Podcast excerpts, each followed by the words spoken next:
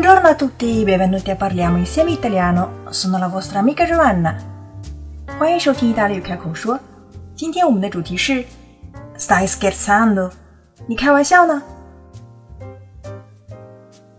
？Stare 加上 gerundio 副动词的用法呢？我们是表示正在进行，因为意大利语当中没有正在进行这个时态，所以我们可以用支撑式现在时，或者用 stare 加上副动词的用法表示正在进行。那么 stai scherzando 就表示你是不是在跟我开玩笑呢？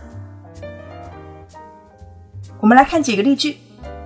Stai scherzando, spero。我希望你是在跟我说笑，这个事儿你一定是在开玩笑吧？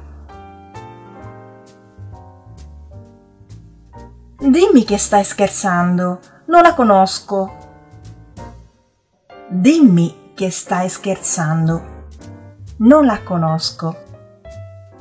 你告诉我你是在开玩笑行不？我并不认识他。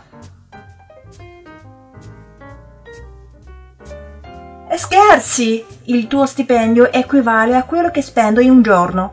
Come posso essere tua moglie? Scherzi! 开玩笑呢。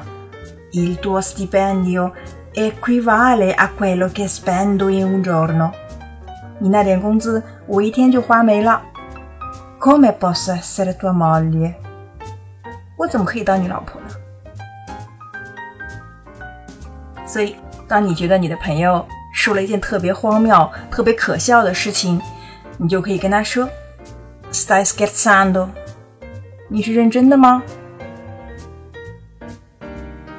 关注公众微信号 “Caffè Italiano”，乔瓦纳的意大利语频道，输入关键词“玩笑”即可获得完整文本。Ci vediamo alla prossima volta e parliamo insieme italiano. Ciao ciao!